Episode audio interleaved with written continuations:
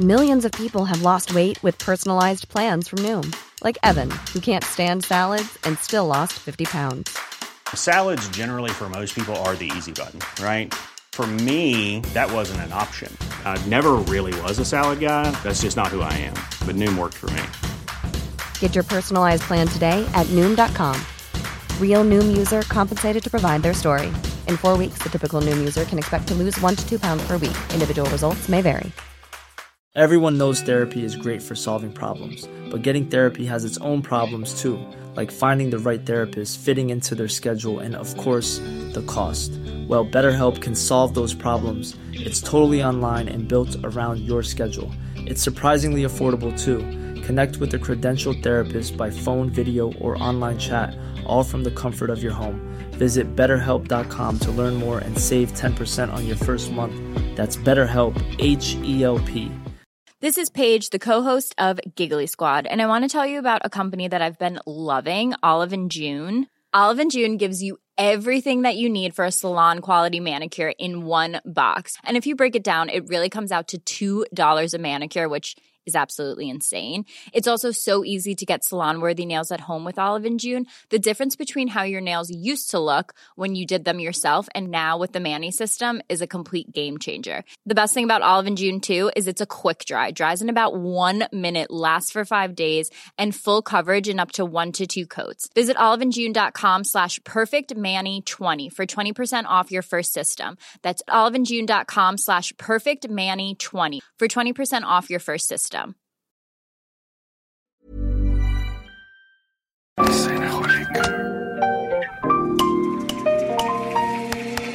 Bienvenidos a Designaholic, el podcast que amplifica la conversación sobre la cultura del diseño y las industrias creativas a través de sus protagonistas.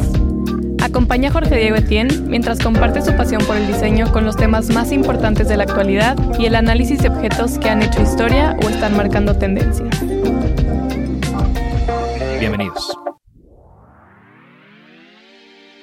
Adolfo Navarro es un diseñador de producto enfocado principalmente en objetos utilitarios y objetos nómadas, desde billeteras y pequeños accesorios hasta bolsos, maletas, mobiliario e iluminación y demás objetos. Originario de Jalisco y egresado de la Universidad de Guadalajara con estudios en diseño de producto y fotografía, en 2014 fundó Lo Esencial, una marca de objetos cotidianos enfocada en explorar mediante el diseño la sencillez, practicidad y funcionalidad de cada objeto que llevamos a diario. En el episodio de hoy, Jorge Diego y Adolfo platican sobre la exploración como característica en su trabajo y su camino como director creativo de Lo Esencial a través del diseño de más de 100 objetos comercializados.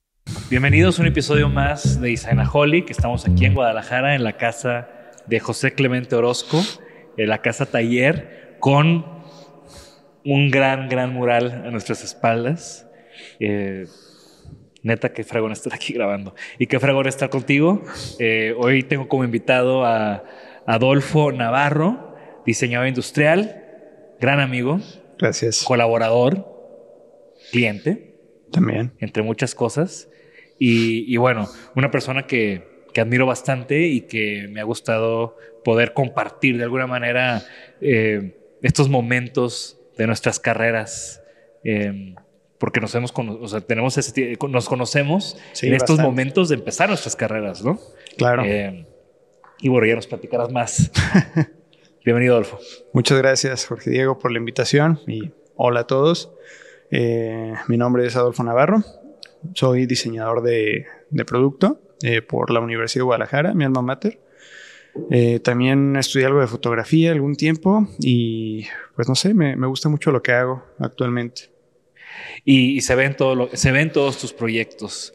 Eh, también Adolfo es una de esas personas que siempre que vengo a Guadalajara, de alguna u otra manera nos vemos, comemos, cenamos. Sí, Entonces, claro. Era imposible grabar Designaholic y no tenerte como invitado. Eh, ahorita nos platicarás un poco de, de, quién eres y, qué haces, ¿no? Pero creo que lo, importante para mí es como entender un poco cómo llegaste al diseño. ¿Tú eres de aquí de Guadalajara? ¿Creciste en Guadalajara? Eh, no, yo soy de un pueblo, un pequeño pueblo de aquí cerca de Guadalajara que se llama Arandas, Jalisco. Eh, pues empecé a tener la inquietud como de estudiar diseño porque, pues, como te explico, nada de lo que veía ya como que me, me llenaba, ¿no? Eh, y pues estaba este estigma de, oye, tienes que estudiar algo que, que te genere eh, para comer, que te genere como este tipo de cosas. Pero yo siempre lo vi como desde una perspectiva de, pues es algo que vas a hacer toda tu vida, entonces pues tiene que ser algo que, que disfrutes, ¿no? Y en una ocasión vi, creo que en un periódico, eh, recuerdo como que una universidad, no, no recuerdo el nombre de la universidad, la verdad, eh, un anuncio de la carrera de diseño industrial.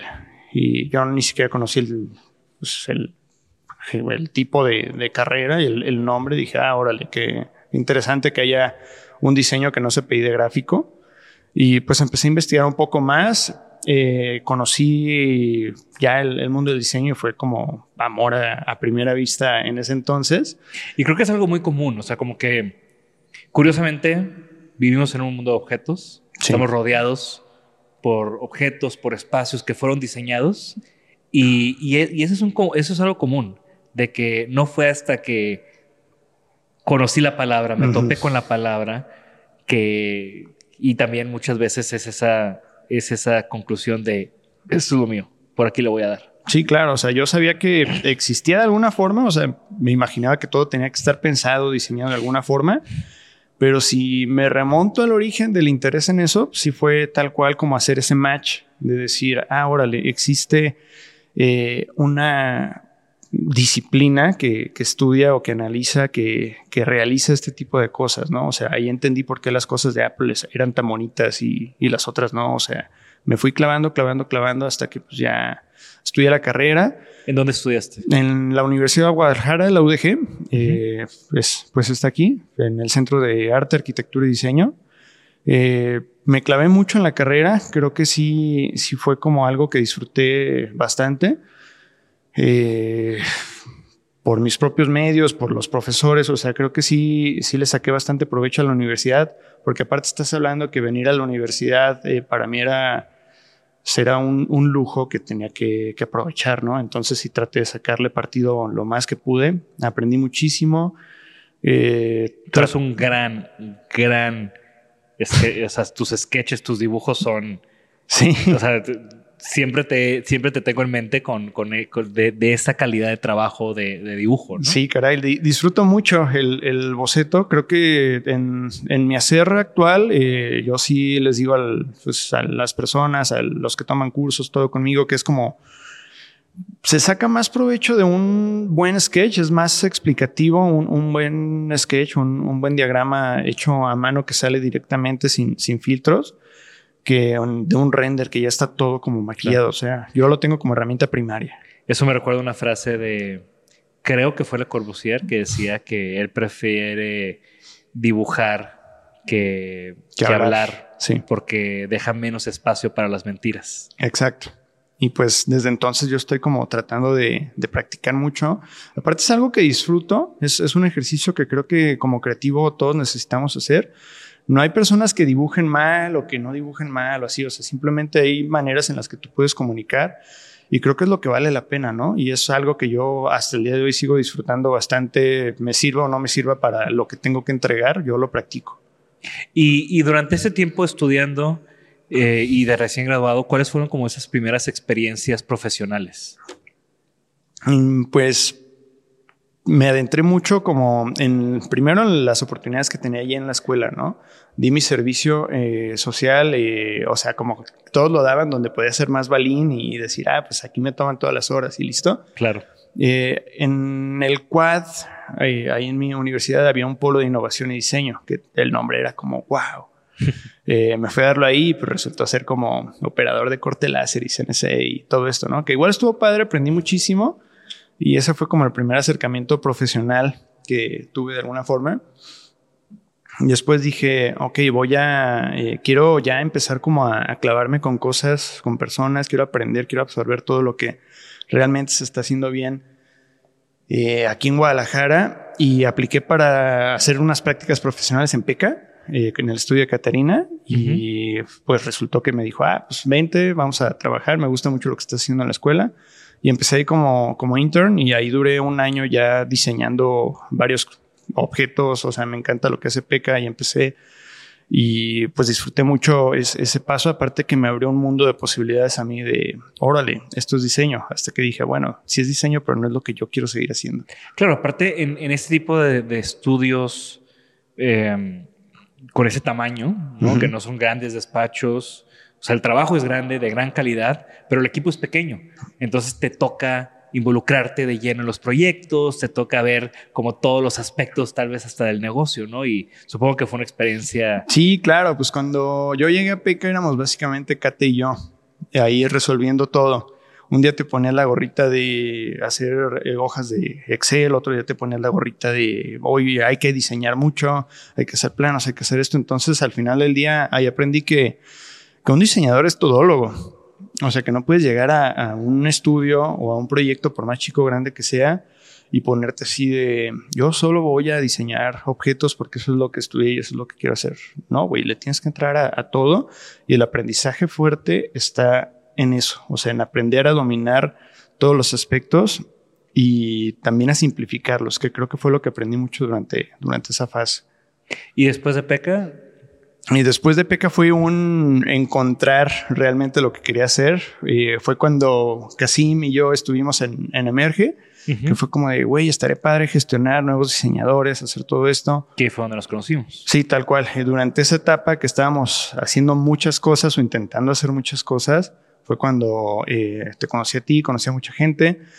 Eh, después dije, creo que es tengo que enfocarme en algo o tengo que eh, direccionarme en algo que realmente me, me atrape. Eh, y a mí, o sea, soy un fanático de, de los objetos de, de, todo tipo. O sea, desde que me clavé con la carrera dije, güey, qué, qué, padre, qué chido lo que hacemos, ¿no? O sea, qué, qué padre que cada cosa, eh, chica, mediana, grande, tenga que ser diseñada.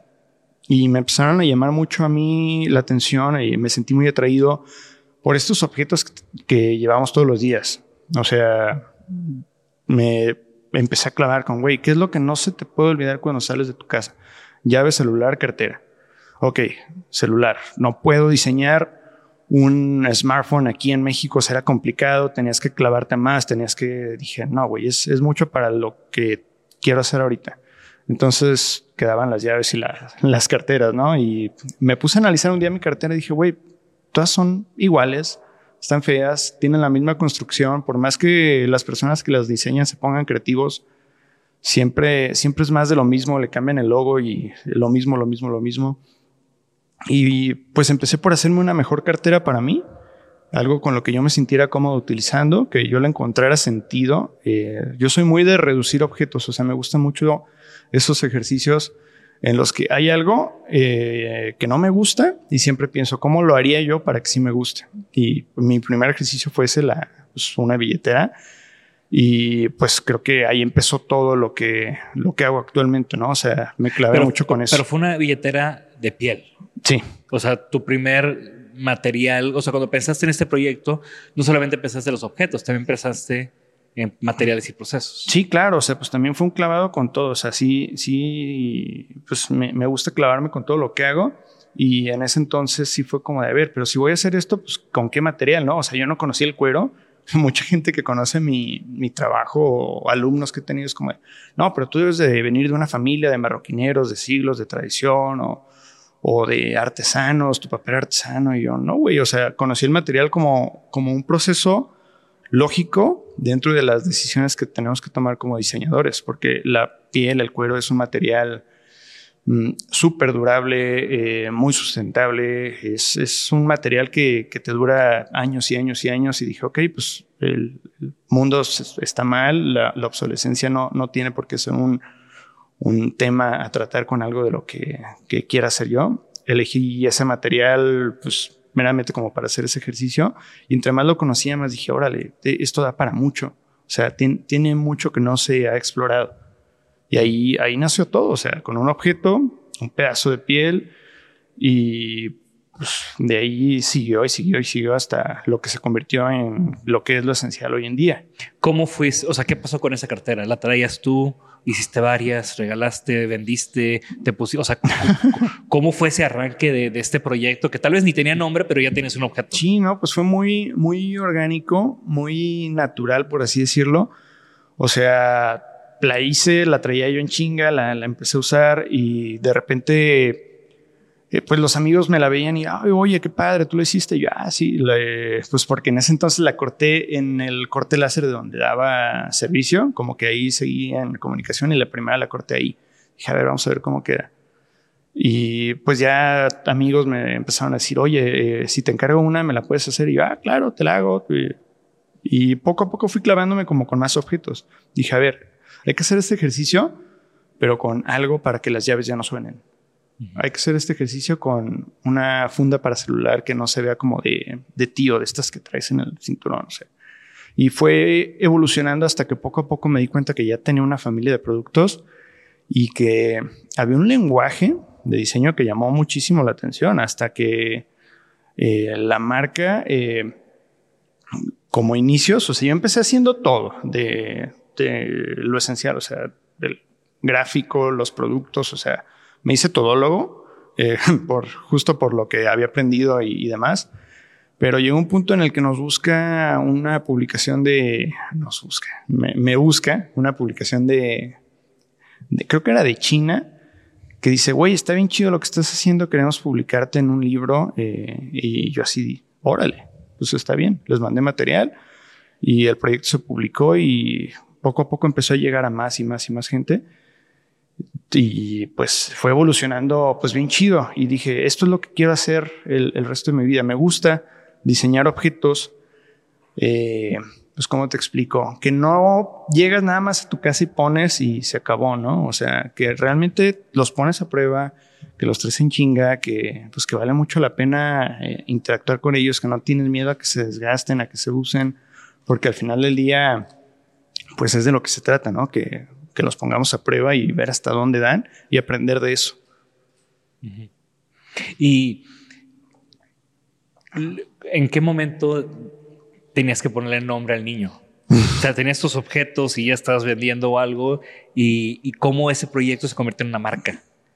Estuvo muy, eh, muy chistosa esa parte también, porque digamos que las primeras personas que veían las, las cosas que, que se empezaron a, a, fabricar o a producir eh, a una escala diminuta, eh, dijeron, ah, es que me gusta tu cartera que traes porque se ve que nada más le cabe como lo esencial, ¿no? Y yo así de, ah, órale, es, está, está interesante. Empecé a explorar el concepto y dije, pues es que la marca es eso, o sea, es como para minimizar todo lo que llevamos en los bolsillos. Eh, aparte que, pues digo, me, encanta mucho el, tema del everyday carry y soy fanático de, todas esas cosas que llevamos. Creo que son los objetos más importantes con los que realmente tenemos interacción, que palpamos. Y no, como tú dices, ¿no? O sea, no sales de tu, de tu casa sin checar que traigas la cartera la nalga, las llaves en la bolsa. Sí, sí, sí. Y pues todo eso es importantísimo porque son objetos con los que no podemos sobrevivir. Bueno, sí podemos sobrevivir en el, sentido estricto de la palabra, pero que tú no andas cómodo si, si se te olvida, o sea, sientes que algo se te olvidó. Son los objetos más básicos, los que no dejan de, acompañarnos. Y creo que también, o sea, eso se combina con el mismo material que con el uso se hacen tuyos. O sea, adoptan la forma de tu cuerpo, eh, obtienen cierta patina. Sí, claro. O envejecen contigo. ¿No? O sea, ya es un tema de que cuando cambias de cartera, la cartera nueva se siente rara porque todavía no tiene la forma de, tu cuerpo, ¿no? Sí, es que son objetos que, a mí por eso me encantan, porque se hacen tuyos. O sea, sin darte cuenta, ya dices, güey, esto ya tiene mi marca, ya, o sea, de mi marca como persona ya lo he usado tanto tiempo que ya se, se amolda a, a, tu persona, a lo que eres y poco a poco pues va evolucionando, ¿no? Y la patina sí es algo que considero muy importante y tanto en todos los mejores materiales que se utilizan en diseño. O sea, tú que haces muchas piezas también lo debes eh, conocer e incluso debes darle preferencia a esos materiales por lo que veo en tu trabajo. Las maderas, los metales puros, eh, el cuero también es un material importantísimo dentro de, todo lo que hacemos. Yo les llamo materiales honestos. O sea, es lo que es y, se y, y esa transformación ocurre de una manera natural, no es provocada, ¿no? No es de que le, dimos putazos para que, para que se viera usado o rompí mi jean para que se viera. O sea, pues es que, todo eso es, es, maquillaje. Y al final del día, pues es lo que se hace con los materiales que son como, em, pues con malos acabados, lo que se pinta, lo que se, se hace así, pues digo, no, no vale la pena. Y entonces ya tenías la marca, ya tenías tus primeros objetos. ¿Cómo evoluciona o cómo, continúa ese proyecto? Porque también, o sea, la esencial ya tiene cuánto? ¿10 años? ¿8 mm, años? Siete. ¿Siete años? Siete años y pues sí, em, es que fue el, el, proyecto se originó de una manera pues muy natural y muy apasionada por mi parte. O sea, sí, yo me empecé cada vez a clavar, clavar, clavar, hasta que fue, fue una constante lucha por cosas que no me gustaban. Yo lo veo así. O sea, no me gustaba la cartera que tenía, hice una nueva. No me gustaba esto, hice uno nuevo. Hasta que no me empezaron a gustar los procesos. Dije, a ver, güey, ¿por qué siempre que usamos estas cosas y siendo el cuero un material tan durable, siempre se rompen o siempre terminas cambiándolo porque algo falló? Empecé como a detectar esos puntos débiles y, por ejemplo, en las carteras dije, las costuras. O sea, siempre les fallan, güey. Siempre, siempre, siempre les fallan. Tú cuando cambias de cartera o de cualquier cosa que realmente te en chinga, eh, la costura es algo que siempre falla. Y empecé como quitando esos puntos débiles con un proceso reductivo que pues, de simplificación de objetos, que no se me acuerdo, que no, se me olvida, perdón, que, que, aprendí mucho de Rodrigo Bravo en aquel, aquella vez que fuimos en un Decode ahí en Monterrey. Ah, claro. Él hablaba mucho de eso y en, aquel entonces apenas estábamos viendo qué onda que hacíamos. Teníamos, yo tenía ya las primeras piezas. De hecho, le regalé una a él. Ah, qué padre. Y le dije, ¿qué onda, Rodrigo? A ver, platícame un poquito de, cómo la ves. Y no, me encanta. O sea, es tal cual lo que estábamos platicando, pero aplicado ya a una pieza que, que voy a usar. El güey la siguió usando muchísimo tiempo. Después supe y, y pues el, el proyecto fue fue, fue, evolucionando en base a eso, a simplificar cosas, o sea, simplificar cada vez más. Tú fuiste, o sea, para mí, de nuevo, nos conocimos y colaboramos cuando tú estabas con Casim en Emerge y con los Decodes y, y nos hicimos compas y demás. Pero cuando llegó el momento en el que nos pediste un diseño al estudio, fuiste el cliente más joven que había tenido hasta la fecha. Ah, sí. O sea, yo había trabajado, pues iba empezando y había trabajado con un puro señor de empresas y cosas ya eh, con, con, más trayectoria. Ajá. Y y estuvo bien interesante porque fue la primera vez que colaboré con alguien joven, con una marca reciente, nueva. y, y, también siempre, siempre recuerdo eso, ¿no? De cuando colaboramos, que, que, fue, no nada más fue conmigo, ¿no? O sea, fue una, fue, fue una colección o un lanzamiento donde trabajaste con varios diseñadores. ¿Cómo cambió el proceso de diseñar de ti hacia afuera a meter diseñadores a la ecuación? Mm, pues es cuando te das cuenta de que para causar un impacto real tienes que salir de diseñar solo tú. O sea, ya fue, esa fue como una fase 2 de lo esencial. La fase 1 fue esta que platicamos de decir, oye, pues eh, estoy haciendo cosas, vamos a darle un poquito de, orden y de, formación y es donde surge como la marca. Las primeras piezas que son, fueron la colección sin costuras, con limitantes que yo me, me autopuse, con lineamientos de producción que se fueron definiendo. Pero ya la fase 2 del proyecto fue una en la que dije, quiero que esto cause un impacto real. O sea, detecté que había un área de oportunidad en México y pues, incluso en, el mundo eh, de decir, pues, un proyecto sí puede, puede escalar padre, pero necesito que más personas lo aborden con esa visión. Y en ese entonces fue cuando te busqué a ti, eh, también invitamos a, Ricardo Casas, a, Pedro Arturo y a Ata, Atanasio, también diseñó una pieza. Y no sé si te acuerdas el brief, pero fue, tienes que diseñar algo, güey, que tú uses todos los días. esa es la, única limitante que va a tener ese, ese proyecto. Y de ahí sale la, colección Elements, que actualmente sigue, sigue en producción y sigue activa. Después invitamos a más diseñadores. José de la O también diseñó una pieza ahí.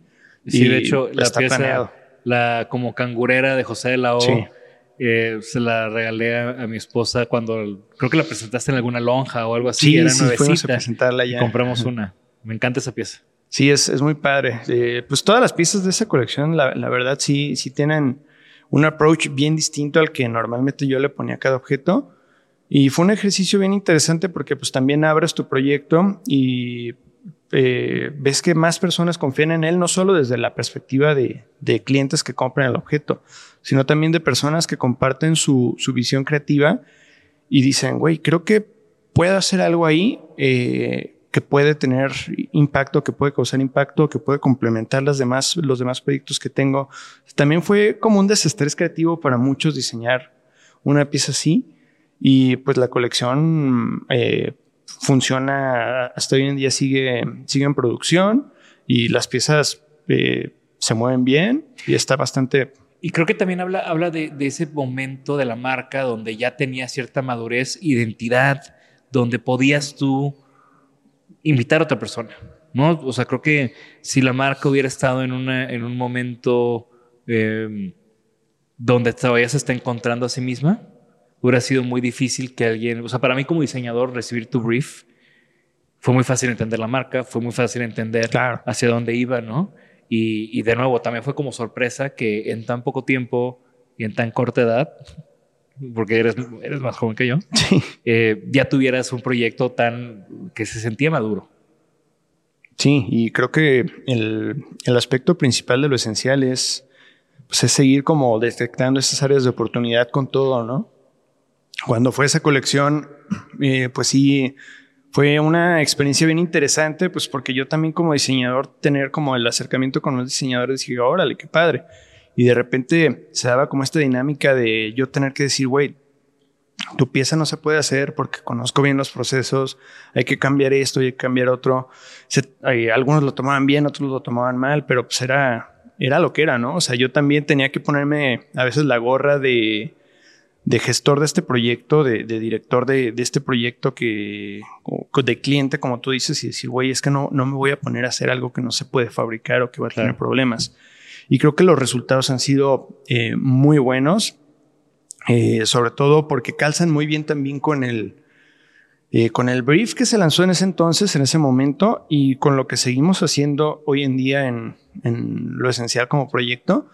Eh, pues que está bien padre cómo se generan esas dinámicas de, de, que las personas buscan cada vez más y más piezas de eso porque les gusta lo que hacemos, les gusta cómo, resol cómo resolvemos las cosas y el, el nivel que, que, el producto está alcanzando poco a poco eh, sí me tiene muy contento, muy satisfecho y más por la cantidad de personas que confían en, en lo que hacemos porque la responsabilidad eh, no está sencilla, o sea, lo usan mucho. Y, en ese proceso de, de desarrollo, de, generar nuevos diseños, ya sea tuyos o con otros diseñadores, ¿cómo, cómo haces lo que haces? ¿Hay como una manera eh, fija de lo esencial de abordar nuevos diseños? Sí, claro, hay, hay un método, o sea, primero es detectar una necesidad de que no vamos a diseñar cosas solo por diseñar cosas, o sea, si te fijas, nuestro catálogo, la tienda en línea sigue teniendo como cosas muy concisas, bueno, ya estamos un poco más extendidos, pero sí tratamos de cuidar cada detalle de, de, ese objeto que se diseña. Y es manteniéndonos fieles y firmes a, hay que diseñar algo que se utilice eh, todos los días. Y muchas veces ese requerimiento llega por lo que los clientes nos piden. O sea, muchos clientes llegan preguntando, oigan, ¿y no tienen esto? Y cuando la respuesta es como no, muchas veces seguidas, ahí es donde detectamos, oye, hay un área de oportunidad que podemos empezar a desarrollar. Y ahí es donde ya vale la pena pues invertirle tiempo al desarrollo de ese objeto porque te das cuenta que, que hay un área de oportunidad ahí y las personas lo están pidiendo. Y es repensarlo, ¿no? O sea, si nos piden de que hay una mochila, fue detectarlo desde el área de, oye, ¿por qué todas las mochilas están feas o parecen que sale, que es tu mochila del gym, la que llevas a todos lados, o son cajas de cereal, o sea, ¿por qué no se aborda desde una perspectiva diferente. Y esa como sensación, pues sí, no sé cómo más llamarlo, como sensación de que las cosas pueden hacerse de una manera, tal vez no mejor, pero sí distinta, más sencilla, que, que te haga más sentido, es lo que caracteriza a, a, cada pieza que tratamos de sacar a, a día de hoy, ¿no? Adolfo, ya hablamos del proceso, ya hablamos de estos como fases de, de lo esencial, pero más allá de fases, ¿cuál fue tu big break? ¿Cuál fue el momento, el proyecto, el cliente que, que sientes que llevó la marca a, a otro nivel? Mm, pues en sí la evolución natural que el proyecto tuvo eh, me pareció interesante, pero creo que el primer acercamiento así grande que tuvimos fue cuando nos invitaron a diseñar para Mini. Eh, no recuerdo en qué año fue. Ajá, sí, para la marca Mini, el famoso Mini Cooper. Ellos estaban trabajando para desarrollar una colección, eh, o sea, cada año en ese entonces le pedían a un diseñador un proyecto que diseñara una colección que compartiera como los valores de, su marca de, de ¿Era global o nacional? Eh, era nacional ese proyecto, eh, que después se incorporaba a otro, a otro proyecto más global. Ajá. Y se acercan con nosotros por medio de, creo que las chicas de La Lonja fueron las que gestionaron ese proyecto en aquel entonces.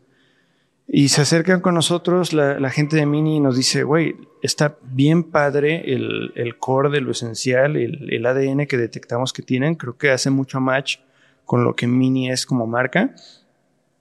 Entonces queremos que la colección de este año la diseñen ustedes. Y en ese entonces, pues me acuerdo que para mí fue como de, güey, qué chido, porque aparte la marca me gustaba mucho. Y dije, órale, de aquí pueden salir cosas bien padres. Y eh, todas las reuniones que se tuvieron, todo el seguimiento del, del, proyecto fue, fue muy orgánico, fue muy chido porque estábamos en una sintonía muy padre. Y al final el, el resultado, creo que eso posicionó, el buen resultado que se tuvo con esa colección, creo que fue algo importantísimo que ayudó a que lo esencial se posicionara eh, como una marca o como un proyecto que realmente hace cosas que pueden llegar a muchas personas, ¿no? O sea, como que de ahí nos desentendimos un poquito de lo artesanal, como se percibía de, del talabartero, de la piel. Eh, eso fue algo que nos sirvió para que se abordara más desde la concepción de diseño de producto que puede colaborar con marcas de ese tipo. No, asociar, asociar una marca de un par de años de Guadalajara con Mini Cooper eso supongo que fue un gran boost, sobre todo a la percepción en el mercado y también a los estándares de ustedes, ¿no? Porque de repente ya no es, estás diseñando para X gente, ya estás en, otra categoría de lifestyle, como, como, lo son esas marcas que, que trascienden el producto. Tú piensas en Mini y no, no nada más estás pensando en un coche, estás pensando en un estilo de vida, estás pensando en un heritage, estás pensando en otras cosas. Sí, es que sí fue un panorama completamente amplio el que se nos abrió. Y también me ayudó mucho en ese entonces como al, al hecho de, no sé, desestereotiparnos un poquito, porque a veces eh, algo que veo que, que tiene mucho el, diseño, lo que hacemos, y pues no me dejarás mentir, es que se te engloba, siempre se te estereotipa o con el material que estés haciendo o con el tipo de cosa que haces entonces, no sé, en nuestro caso, en, mi caso particular, el estereotipo es como el, material, ¿no? La, piel. Es como de que hay hacer cosas de piel.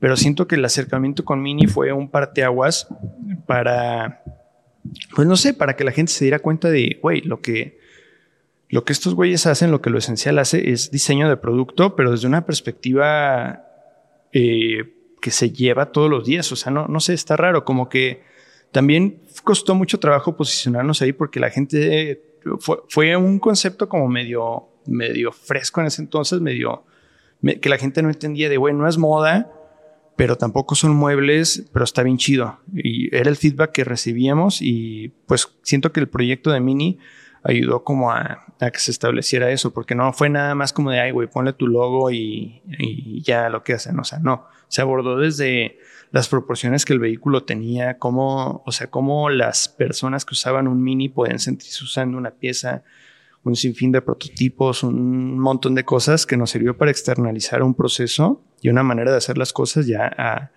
a otra escala. Y eso fue evolucionando poco a poco a, a pues, lo que es lo esencial hoy en día, ¿no? Desestereotiparnos y, y decir, sí, güey, hacemos esto, pero lo tratamos de hacer de la manera más sencilla, más simple, involucrando procesos, involucrando materiales y pues tratando de que los clientes eh, también tengan como esta satisfacción por decir, me gusta mucho lo, lo, que hago y puede llegar a ser mi objeto favorito, ¿no? Y dentro de este recorrido, dentro de, de, estos como destellos eh, constantes, sí. Em, ¿has tenido algún aprendizaje o algo que te gustaría compartir con nuestra audiencia? Eh, pues ha habido muchos aprendizajes, o sea, yo también conozco también tu faceta de profesor. Sí, también. Y, sé que, que, también es parte, o sea, que, lo traes dentro, ¿no? El, compartir, el enseñar, el, sobre todo como incitar, ¿no? Creo que Merge también tenía mucho de eso, ¿no? Cómo puedes aportar desde tu trinchera a, otros. Y, por eso también te hago esta pregunta, ¿no? Porque sé que hay un montón de conocimiento por, compartir. Es que es algo bien, bien, bien importante. Eh, o sea, tanto aprender como permitir que los demás aprendan.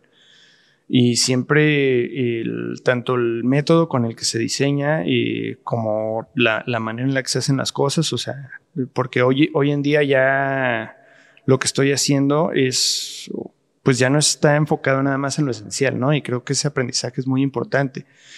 Y como profesor también tienes que demostrar que el, panorama es, es, muy amplio y tú no me dejarás mentir, o sea, la, la educación es, todo un tema y que se puede abordar desde distintas perspectivas.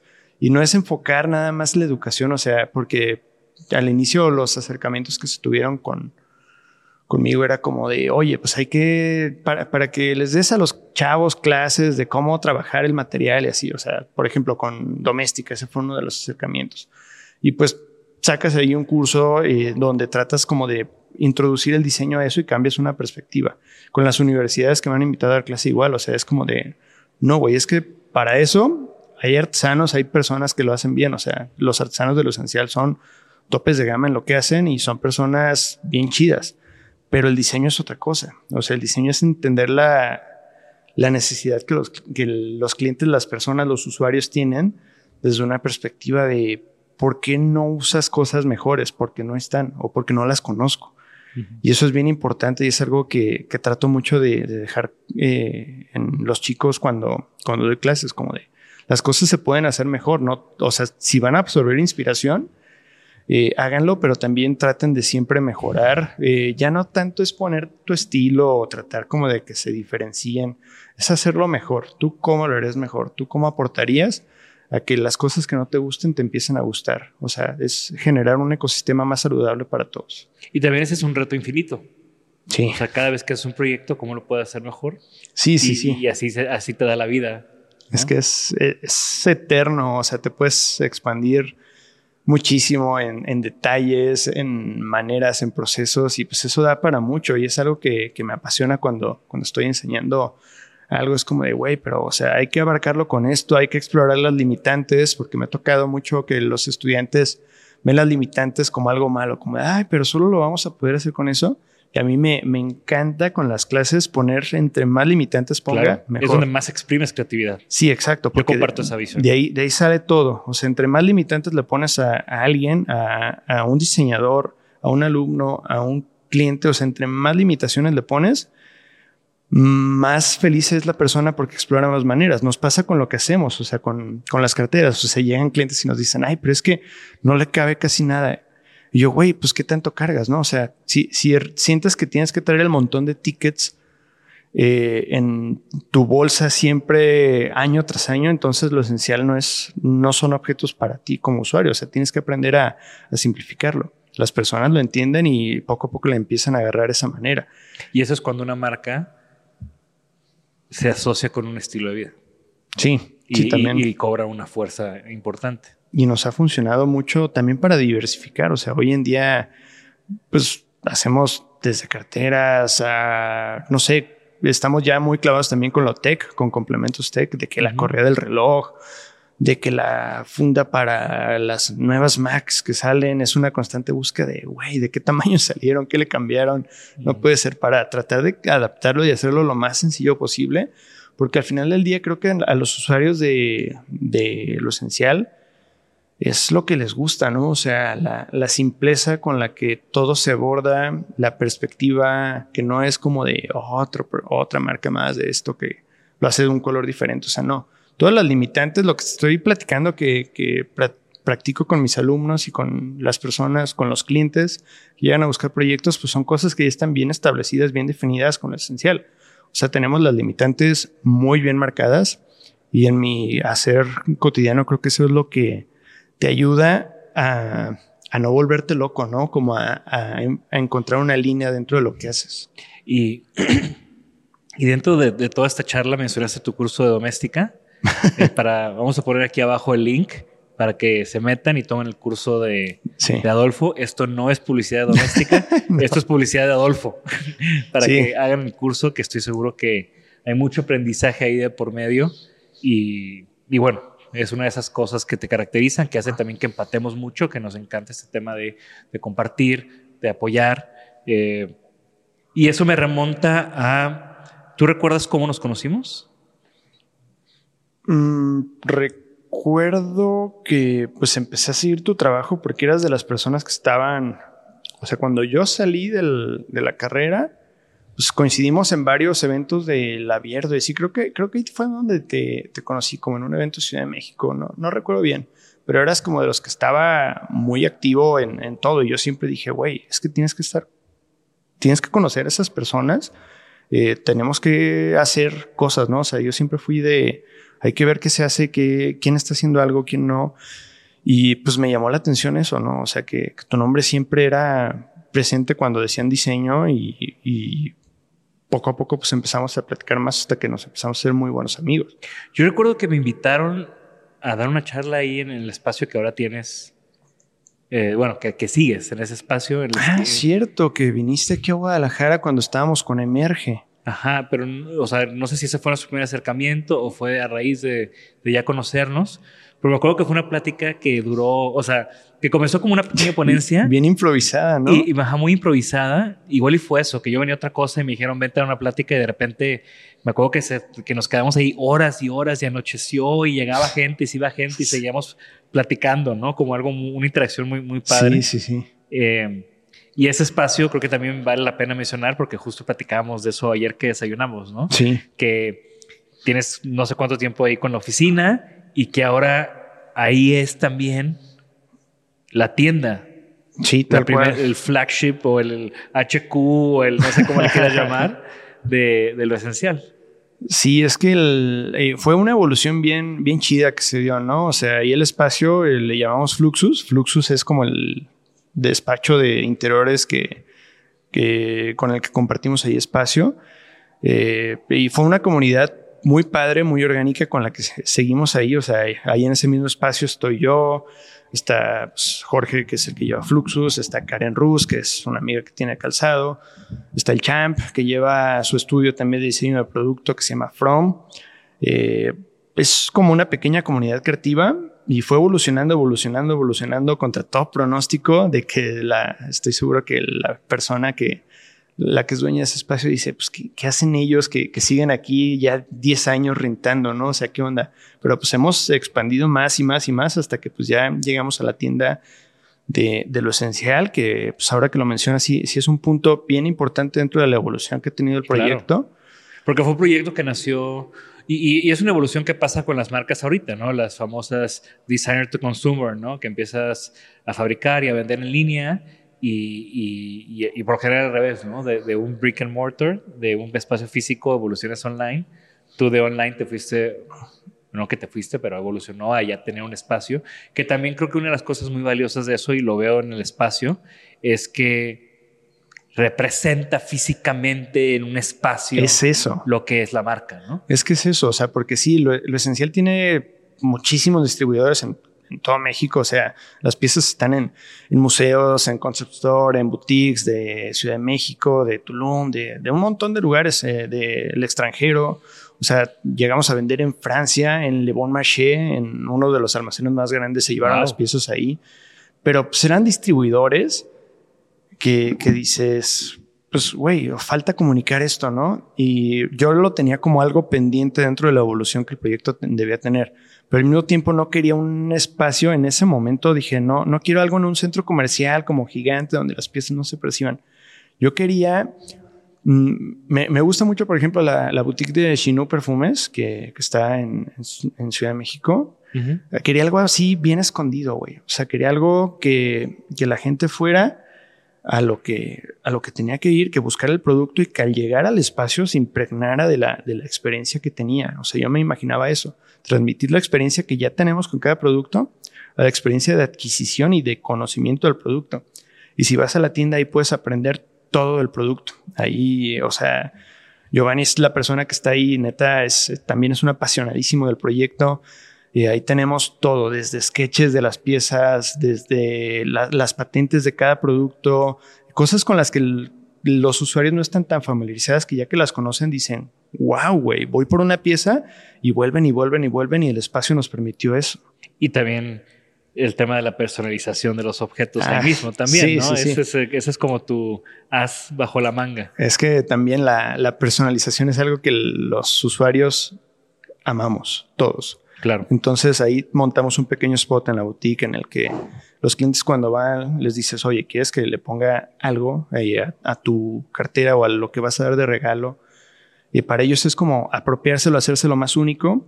Y está bien padre, o sea, yo siento bien bonito, la verdad, que cuando estoy en otro país, en un lugar que no conozco, en otra ciudad, o que simplemente voy por un café y alguien adelante de mí para pagar saca una cartera que yo diseñé, güey, que yo le dediqué muchísimas horas de trabajo y ver que la está usando ya toda usada con un montón de pátina, digo, güey, qué chido, o sea, está valiendo muchísimo la pena todo esto que se está logrando y ver que la persona ya se apropió tanto eh, de esas piezas, ¿no? Claro. Y- Y con más de 100 objetos que, que has diseñado y que has comercializado de lo esencial, estoy seguro que cada vez te va a pasar más ese tipo de momentos. Sí, van, van muchos SKUs los que hemos hecho y, y contando porque sí tratamos como de, de crecer el proyecto de una manera muy ordenada, pero sí detectando las necesidades de esta forma, pues que te comentaba, ¿no? O sea, ver como de, a ver, hay que hacer mejor esto, eh, ya, ya diseñamos esto, ya diseñamos esto, ahora, ¿qué más, no? O sea, sí tenemos un apetito constante por, pues por diseñar mejor esos objetos que, que se usan todos los días, que tú traes en la bolsa, eh, que te ayudan a, llevar un mejor orden de ti como persona. O sea, tratamos como de, estar presentes en, lo que son cada, que hace cada persona y creo que se nota porque lo esencial es una marca que fideliza mucho a, los clientes, o sea, a, a los usuarios como tal. Compran algo, les gusta, empiezan de lo pequeño hasta que de repente ya vine por el portafolio, güey. Ya, ya vine por esto porque creamos un ecosistema. Yo eh, lo esencial más que una marca así como de consumo masivo, eh, parte del core es que creamos un ecosistema de objetos utilitarios. A partir de eso se diseña todo, de objetos utilitarios. Todos pueden eh, convivir entre ellos para que tu día a día sea pues, más sencillo, ¿no? Y a raíz de eso me empezaron a buscar, sobre todo muchos extranjeros. Ahorita varios de los clientes que tengo pues, son de otros países que, güey, quiero un lo esencial, o sea, quiero que ese ecosistema, eh, esa, esa, e- esa integridad que tienen todas las cosas que hagas, me lo diseñes a mí, pero para una marca acá, o para una colección de, de objetos para esto. Y pues están saliendo cosas bien padres a raíz de eso. Increíble. Y, y con todo este recorrido y esta serie de, de éxitos, ¿qué sueños tienes? ¿Cuáles son tus sueños hoy en día? Ay, sueños. Pues más que sueños, es que no sé, los sueños yo los veo como algo así como de ah, eh, diseñar para eh, así algo irreal, ¿no? O sea, yo los sueños los percibo como así, pero objetivos altos, eso es algo que como que te motiva más como a- seguir creciendo. O sea, yo los sueños los traduciría como a, a objetivos a corto, mediano, largo plazo. Eh, ¿Dónde te gustaría ver lo esencial en 10 años? Pues lo esencial me, encantaría verlo ya como una marca mucho más establecida. O sea, vamos estableciéndonos bien, pero sí me gustaría ser como el referente inmediato de, de estar posicionado ya con los grandes, no tanto en tema de lujo, sino como en tema de, objeto, ¿no? O sea, que sea como, ah, claro, eh, los Simpson a los muebles, Vitres al, al diseño de objetos, lo esencial, hacen este tipo de cosas tirándole ya mucho, a mucho plazo. A corto plazo, sí queremos llegar a más personas, o sea, más puntos de venta, igual de cuidados, diseñar nuevos objetos, o sea, me gusta ver ese proyecto creciendo porque también como, pues yo como persona también mis, mis objetivos personales y profesionales van muy alineados a eso, o sea, si veo que lo esencial crece, yo crezco porque diseño más cosas, o sea, yo de verdad disfruto cuando un cliente me pide diseña una mochila, güey, es que es una categoría que está muy poco explotada y que son cosas que necesitan diseñarse. Y yo profesionalmente también me visualizo eso, o sea, diseñando ya no tanto para lo esencial, o sea, que lo, esencial fluye como un proyecto independiente, pero yo también estoy disfrutando mucho el diseñar para otros proyectos porque lo que he aprendido es mucho y lo que las cosas se pueden mejorar con otros materiales, o sea, con textiles nuevos, con un montón de cosas, está bien padre. Y, y ya para empezar a cerrar, ¿tienes un objeto favorito? Es- esa Ya sabías pregunta- que venía. Esa pregunta, güey. Pensé que ya no la hacías. No, es- es- esa va de cajón, ¿eh? Ah, pues es bien difícil tener un objeto favorito. Em, yo lo categorizaría en tres. Tal vez, o sea, a ver. Es que está el objeto, mi objeto favorito de los que uso todos los días, o sea que realmente neta no puedo, no, no me imagino sin, sin algo así, pues es, es una multiherramienta, ¿no? O sea, yo soy muy fan, me, me gusta mucho, disfruto, celebro esos objetos que te sacan de apuros. Eh, o sea, mi Leatherman ahorita es como mi, mi objeto utilitario favorito porque neta, güey, puedes hacer de todo con esa cosa. No me había tocado que alguien que- de que sí, mi objeto favorito, déjalo saco de mi bolsa. Esta es la primera, la primera vez que pasa en, en O sea, en por ponerte un ejemplo, ¿no? Pero ese tipo Sí. de objetos los, los celebro mucho porque te pueden sacar de un montón de apuros, ¿no? Eh, luego está mi objeto emocional favorito, que ahí entra, pues es, es un reloj que me gusta mucho que tengo. Eh, me gusta también el, el- el hecho de que un reloj signifique algo para medir el tiempo. Es un objeto tan mecánico, tan preciso. Tengo uno que, que me encanta, pero utilizo muy poco. Porque, justamente porque lo, lo disfruto mucho cada que lo uso. Trato Es de que especial. sea en, en ocasiones especiales, que sea ese reloj para mí es como anhelativo. Y está mi objeto así de, de diseño de que me, ¡fua! me voló cuando lo vi. Eh, es una lámpara que diseñó forma fantasma para Floss. Creo que se llama Wire Lamp. Wi- Wire Ring o al- algo así. La Es- que cuelga, que es, son. es la lámpara esta que tiene como un aro de luz que Ah, sí. el cable se y genera como un efecto de arcoíris. Eso a mí me, me voló la, la cabeza la, la White Ring porque Forma Fantasma utilizó con ese objeto algo que, un elemento que nunca se explotaba como el cable que siempre decías, güey, déjame esconder el cable para que no se vea, déjame lo guardo acá o lo pongo salido así, lo empotro a la pared que no se note. Estos güeyes dijeron, no, el cable es el diseño. Y la White Ring me encantó por eso, ¿no? O sea, porque es el cable el que le da la forma al, a la lámpara en sí. Dije, güey, qué padre usar una limitante. O sea, eso a mí me, me abrió muchísimo la visión.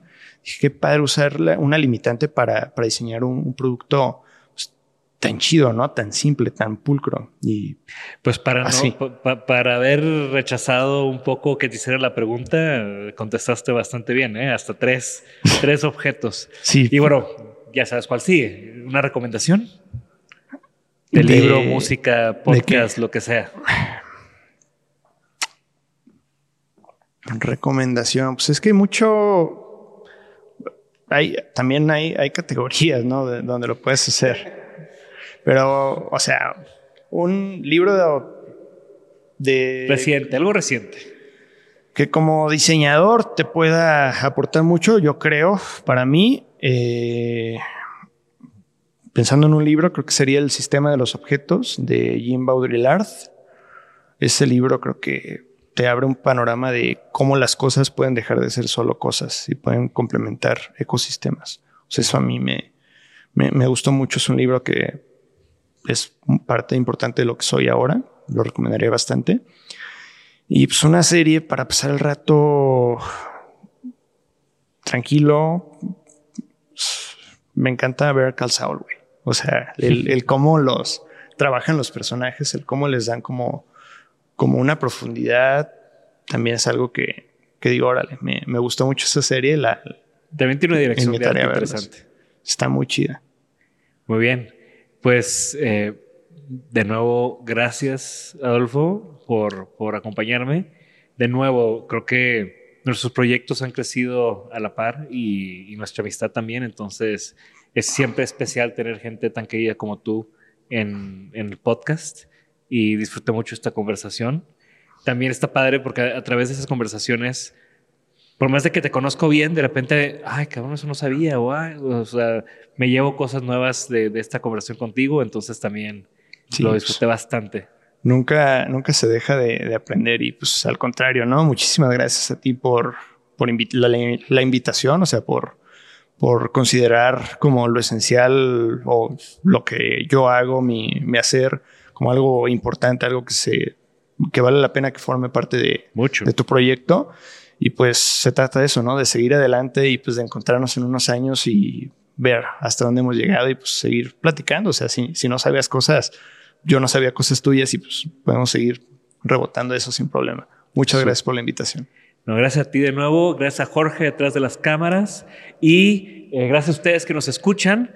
Si les gustó este, este episodio, pues comenten, compartan en redes sociales, métanse al canal de YouTube. Eh, ya conocieron lo esencial, métanse ahorita a la página, compren algo, son grandes productos. Hay código de Designaholic, ¿eh? Hay código de Designaholic. Aquí está el, descuento ya para los que llegaron hasta el final del episodio. y estoy seguro que Adolfo también estará, estará muy pendiente de, de lo que tienen que decir. Esto fue Isenaholic, estamos en la tercera temporada, episodio grabado desde Guadalajara. Gracias a todos ustedes. Hasta la próxima. Gracias. Gracias por escucharnos. Por favor, suscríbanse al podcast y síganos en nuestras redes. Nos pueden encontrar como Isanaholic MX. Y para que la conversación continúe, deja tu comentario. Me interesa mucho conocer tu opinión. También te puedes registrar a las 5 de la semana un newsletter con lo más relevante del diseño, arte y arquitectura directo en tu mail. Mi nombre es Jorge Diego Etienne y esto fue Isanaholic. Hey, it's Danny Pellegrino from Everything Iconic. Ready to upgrade your style game without blowing your budget? Check out Quince. They've got all the good stuff shirts and polos, activewear, and fine leather goods, all at 50 to 80% less than other high end brands. And the best part? They're all about safe, ethical, and responsible manufacturing. Get that luxury vibe without the luxury price tag. Hit up quince.com slash upgrade for free shipping and 365 day returns on your next order. That's quince.com slash upgrade. Hi, I'm Daniel, founder of Pretty Litter. Cats and cat owners deserve better than any old fashioned litter. That's why I teamed up with scientists and veterinarians to create Pretty Litter. Its innovative crystal formula has superior odor control and weighs up to 80% less than clay litter.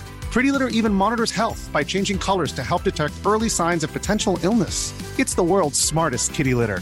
Go to prettylitter.com and use code ACAST for 20% off your first order and a free cat toy. Terms and conditions apply. See site for details. Even when we're on a budget, we still deserve nice things.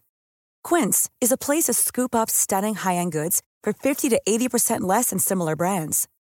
They have buttery soft cashmere sweaters starting at $50 luxurious Italian leather bags, and so much more. Plus, Quince only works with factories that use safe, ethical, and responsible manufacturing. Get the high-end goods you'll love without the high price tag with Quince. Go to quince.com/style for free shipping and 365-day returns.